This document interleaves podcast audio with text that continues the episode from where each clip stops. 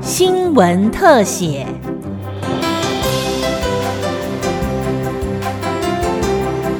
听众朋友您好，欢迎收听今天的新闻特写，我是郑基威。今年的春节假期从二月十号周三到二月十六号周二，总共七天。高速公路局分析，南向交通量集中于初一到初三，初二是南向的最大量，是平日的一点六倍；北向则集中在初三到初五，以初四交通量最大，是平时的一点八倍。高工局交管组科长蔡明哲说，南下跟北上相加起来的最大车流量将出现在初三，达到一百四十百万车公里。那另外从初一开始，整个车流量就大幅增加，一直到初五。那所以在南下部分，它从初一开始会逐渐增加，一直到初二会达到南下的一个最大量。那这个这最大量大概也是我们平常日四十四百万车公里的一点六倍左右。那初三开始整个转以北返的车潮为主，而且一直持续到初五。那整个北向的一个车流会在在初四达到七十八百万车公里，大概也是我们平常。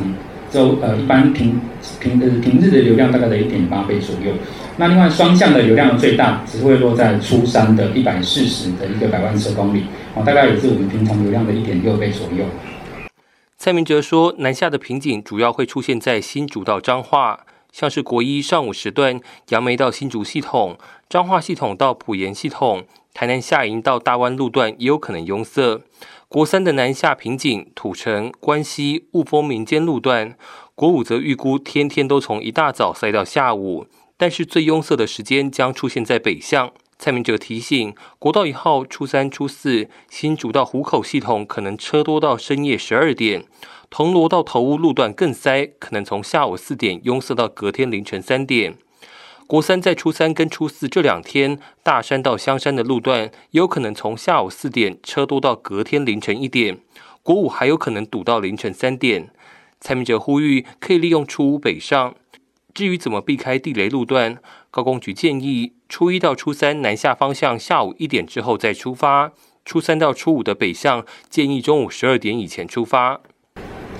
那另外在北向的部分比较集中在下午的一个时段哦，那这边大概也是从初一到初五都会有整个北向的一个拥塞路段跟时段。不过这边要特别注意的，其实在初三跟初四，呃的包括像是呃彰化路段，还有在苗栗路段，当然还有国五的一个呃北返的一个路段，好都会有。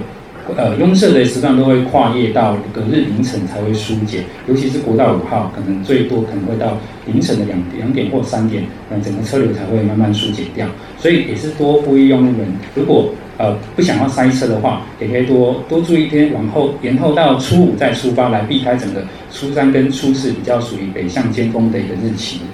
高工局交管组组长卓明军说：“这次国五雪山隧道同样也会有慢速车示警系统，希望大家不要车速过慢当路队长。目前的标准是时速低于六十五公里，前车距离超过一百二十公尺，会在电子荧幕上提出示警。”高工局也会在春节前做检视，看看是否缩短市井的车间距离。那所以我们会在利用这呃从呃去年开放到现在呃启用这样的系统，我们所收集到的资料，我们再来看看说在春节前将这个一百二十公尺的这样的距离，那看看能不能再来缩短。啊，然后然后尽量的让我们呃通过雪隧啊北返的这些车辆，可以呃尽量不要呃让让我们的隧道的一个路段呃浪费它的太多的一个空间了，啊也可以尽快的疏导我们的一个车流。那所以大致上我们会在春节前会针对这样的一个呃要不要做这样调整的一个机制，我们会透过新闻稿来发布。公路总局副总工程师谢树成说：“春节省道有二十三个容易拥塞的路段，今年大家还是没办法出国。初二到初四，民众出游，拥塞路段会集中在游乐区附近，像是台十五线南寮渔港、台二线莱阳博物馆、台八线泰鲁阁、台七甲线武林农场等等。”那这个部分有包含了，呃，就是一些主要干道，例如说台九线苏花公路以及南外公路。那还有就是一些衔接国道的路段，例如说，呃，诶，国三土城土城交流道，或者是呃台中环线、台七十四线等等。那另外就是比较重要，就是一些呃观光风景路段，例如说啊日月潭、清境农场以及呃淡水以及。呃降落山等等路段。那最后一个就是刚刚讲过有就是一些呃民众会去参拜走村的一些景点，例如说北港防天宫、呃南关圣代天府等等。那这些用这路段我们都会有预，我们都有预估一些接风的时段以及日期。那详细的时段我们呃本局也会呃一后续也会一一公布。